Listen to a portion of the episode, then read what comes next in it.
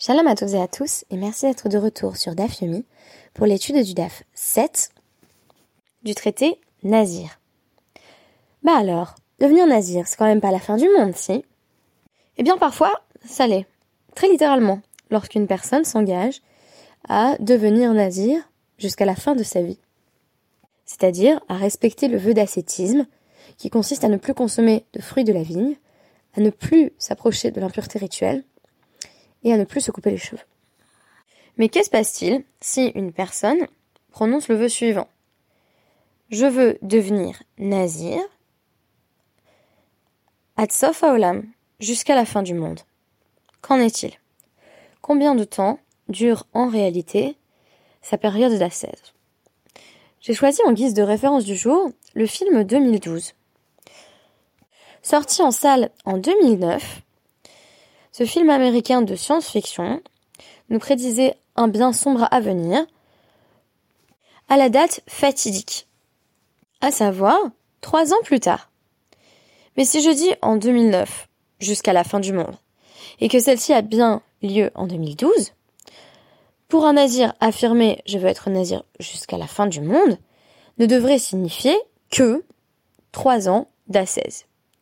En réalité, la Mishnah n'ira même pas dans cette direction, qui consiste à suggérer que finalement, la fin du monde, cela peut être plutôt court. Il suffit que la fin du monde soit proche. Il sera dès lors question du sens, cette fois-ci métaphorique et non plus littéral, de l'expression la fin du monde.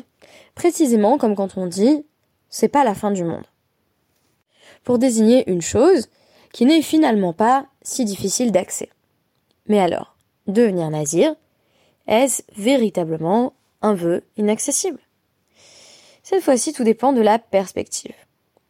Nous avons déjà appris au cours de notre étude de la Maseret Nazir qu'il existe ce que l'on appelle Stam Nazirut. Stam Nazirut, c'est la durée standard de la 16 et c'est Shloshim C'est-à-dire que si on précise pas, si on dit simplement je, je veux devenir nazir, on sait que ça va durer 30 jours. Mais on a également la possibilité de dire je veux devenir nazir pour plus longtemps que cela.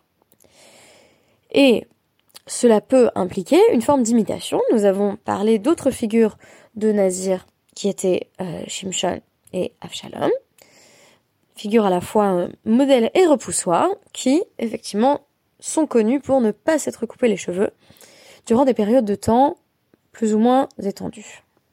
Enfin, d'après les sages, on peut accepter, c'est-à-dire prendre sur soi, un statut particulier, qui ressemble effectivement à celui de Shimshon, la Nézirut Olam, littéralement la cesse perpétuelle. Ceci signifie qu'une personne s'engage à rester nazir ou nazira jusqu'à la fin de sa vie. Voilà qui est très contraignant puisque cela signifie par exemple que la personne qui a fait un vœu de ce type ne pourra pas participer aux préparatifs de l'enterrement d'une personne proche de sa famille si celle-ci en vient à décéder.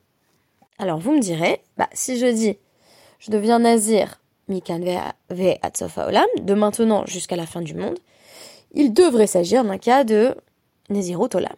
Et ce n'est pas le cas. Fait surprenant. Analysons la Mishnah. Amar, hareni nazir achat gedola, hareni nazir achat ketana.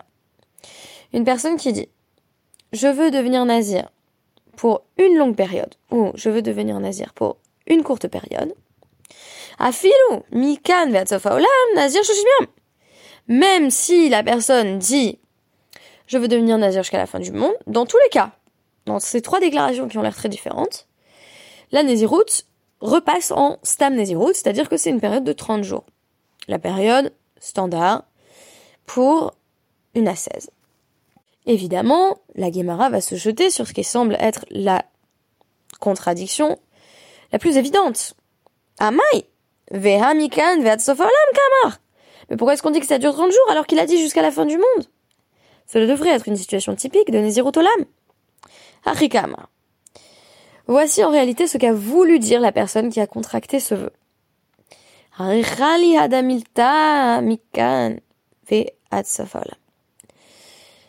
Maintenant, je prends sur moi l'engagement de Nezirut, mais j'ai l'impression que ça va être tellement long que ça va durer jusqu'à la fin du monde. Imaginez que vous êtes un amoureux du vin, pour ne pas dire un alcoolique. Euh, vous êtes donc euh, un fin gourmet et vous avez l'habitude de boire euh, un verre de vin à la fin de votre repas du soir, tous les soirs depuis 20 ans. Et alors là, vous dites, bah, je vais devenir nazir, voilà, pour me, dompter. Mon mari, Émile, était devenu végétarien pendant, deux ans. Même pas tellement pour des raisons éthiques ou même écologiques, mais parce qu'il souhaitait dompter son yetzer de viande. Il trouvait que c'était une sorte de tava, qu'il avait un appétit pour la viande, qu'il avait du mal à maîtriser. Il s'est dit, deux ans sans viande. Et puis il a, a rompu son vœu, donc au bout de, de deux ans. Eh ben, il faut dire que pour lui, ça n'a pas été d'une difficulté extraordinaire. Mais imaginez vraiment quelqu'un qui soit attaché à son petit verre de vin tous les jours depuis 20 ans. On lui dit plus de vin pendant 30 jours. Il dit, oh purée, pour moi c'est comme si c'était jusqu'à la fin du monde. Alors que c'est lui-même qui est à l'origine de cet engagement. Il dit, ça va être extrêmement difficile pour moi. Et donc on nous dit c'est pareil. Pour quelqu'un qui dit, je vais prendre sur moi une période de Nézirut, la période standard c'est toujours 30 jours, et ça va être court ou ça va être long, finalement c'est très subjectif. Donc, on ne dit pas par exemple, ah bah s'il dit court, c'est que ça doit être moins de 30, et s'il dit long, c'est que ça doit être plus de 30. Non, on dit qu'il exprime là un sentiment subjectif. Ce qui est très intéressant, c'est que pour devenir Nazir Olam, un Nazir perpétuel, il faut en fait faire allusion à la réalité objective. Je vais y revenir. Ceci m'a fait songer à la règle grammaticale qui veut qu'en anglais, quand on a une série d'adjectifs, on les antépose tous, on les place tous avant le nom. Mais il y a un ordre à suivre. Et donc cet ordre, généralement, est qualifié comme étant du plus subjectif, qui va être le plus à gauche, le plus loin du nom, au plus objectif, qui est le plus proche du nom, c'est-à-dire ce qui est indissociable du nom. Admettons que je veuille décrire une voiture américaine bleue. Notez bien qu'en français, je peux dire une voiture bleue américaine. Tout est possible. Euh, et je souhaite en dire qu'elle est belle. Donc, ici, je vais devoir placer l'adjectif le plus subjectif à gauche, donc, admettons que je dise gorgeous, quelque chose comme ça. Puis ensuite, elle est bleue, c'est déjà moins subjectif. Blue, gorgeous blue, American car. Mais ce qui la caractérise le plus, c'est qu'elle est d'origine américaine, et là, sur l'adjectif de nationalité, aucun doute, aucune ambiguïté. C'est vraiment définitoire. Et plus c'est définitoire, plus c'est proche du nom, en fait. Et plus c'est subjectif, plus c'est loin du nom. Pour la Nésiroute, on va fonctionner un peu de la même manière. Et face à cette Nésiroute qui est située par rapport au temps, c'est-à-dire la perception subjective du temps, on va nous présenter une Mishnah qui euh, nous met en scène un nazir qui, lui, prend en charge une durée euh, de Nézirut, donc une période d'ascèse, liée à, par exemple, la durée d'un voyage. C'est quelqu'un qui dit Harini Nazir Mikan Vead Makomploni, je serai Nazir de euh, mon départ jusqu'au moment où j'arriverai à ma destination. Eh bien, tout simplement, on calcule combien de temps il faut pour arriver euh, au lieu qu'il a désigné. Par nazir Si ça donne moins de 30 jours, par exemple, si j'ai dit le temps que je marche vers euh, Bagneux, ben, ça va pas me prendre 30 jours, mais je vais devoir quand même être un nazir pendant 30 jours parce que c'est la période qui est désignée comme étant minimale. Non pas la période standard, mais plutôt la période planchée, en réalité. Il faudrait dire euh, cela pour être plus précise. Et lave nazir, euh, et s'il faut plus de 30 jours pour euh, marcher euh, jusque là-bas, si par exemple je dis bah je vais être euh, donc en situation de d'assaise jusqu'à ce que j'arrive au Japon, bah, ça va durer plus de 30 jours. Et donc on nous dit que ici la durée de la route est évaluée en vertu du trajet. La Gemara va d'ailleurs proposer une interprétation spatiale d'une Mishnah qui a l'air vraiment ancrée dans le temporel en nous disant je pourrais dire que dans la Mishnah aussi, ce que le futur Nazir essaie de dire, c'est Hamilta qui euh, Mikan Ve'ad Makom Ploni. Euh, en fait, ce que la personne essaie de dire, c'est que la durée de ma route soit aussi longue que le chemin qui mène de tel lieu à tel autre lieu. Et on nous dit, non, la Mishnah doit parler de quelqu'un, chez Zig Baderer, qui est déjà en chemin. Ça veut dire quoi? Son trajet n'est pas défini par sa route, il s'est déjà mis en route. Par conséquent, sa route est purement liée à son rapport au temps. Là-dessus, la Gemara va poser une question sur cette Mishnah, qui nous cite justement Harini Nazir Mika Makomploni, en nous disant pourquoi est-ce qu'on ne dit pas que à chaque étape du chemin, ou à chaque euh, parcée, donc euh, à, chaque étape de distance euh, qu'il qu'il atteint, on considère qu'il doit refaire un vœu de Nézirut. Donc, par exemple, admettons que je dise euh, bah, je redeviens nazir tous les 5 km. Donc tous les 5 km, j'ai une étape, et on pourrait dire, bah, admettons que j'ai 20 km à parcourir, je vais devoir faire euh, 4 fois, 3, euh, 4 fois, oui, un mois de Naziroute. Et on nous dit, ce n'est pas ainsi qu'il convient d'interpréter cette Mishnah, car euh, on parle de Beatra Adelo Mani Parse, on parle d'une situation où les, gens ne mesurent pas leur trajet euh, en termes de euh, kilomètres, qui sont ici appelés des parsées. En d'autres termes, à la fois dans le temps et dans l'espace, on a une prise en compte nette et claire, plutôt devrais-je dire claire et nette, de la subjectivité de l'intention. Quelqu'un qui dit, bon, hein, je vais prendre en charge, je prendre sur moi une période courte de Naziroute, ou une période longue, n'est en réalité qu'en train de décrire sa propre perception de combien de temps la Naziroute va durer. C'est le cas même si une personne dit jusqu'à la fin du monde puisqu'il ne s'agit que de décrire de façon hyperbolique la pénibilité de la période de Nazirout. En revanche, une personne qui dise Hareni Nazir Kol Yemer Chayai, Nazirolam, Hareze. Une personne qui dit donc je suis Nazir pour tous les jours de ma vie, pour le restant de mes jours, ou je suis Nazir perpétuel, devient Nazir perpétuel. Ici, il n'y a rien de subjectif. Je ne parle ni du court, ni du long, ni même de la fin du monde. Je parle simplement d'un engagement qui porte sur chacun des jours de ma vie. Et ce faisant, je ne peux pas me tromper ni tomber à côté, dire trop court ni trop long. Peu importe quelle sera la durée de ma vie, je viens de m'engager pour le restant de mes jours. Mais, afilou, mea shana, afilou, elaf shanim, en nazir olam, et là nazir le olam. Très intéressant. Si quelqu'un dit je deviens nazir pendant 100 ans, pendant 1000 ans, on ne parle pas de nazir perpétuel, mais d'un nazir pour toujours. Le nazir pour toujours, l'éolam, se distingue du nazir perpétuel en ce que, techniquement, oui, il va rester nazir toute sa vie, mais c'est presque par accident.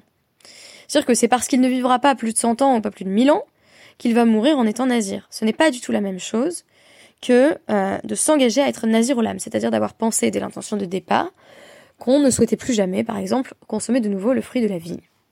On pourrait donner un exemple beaucoup plus accessible que cette histoire de 100 ans ou de 1000 ans. Si je me décide, euh, à faire un régime drastique, et je me dis, pendant 20 ans, je ne mangerai plus le moindre chocolat.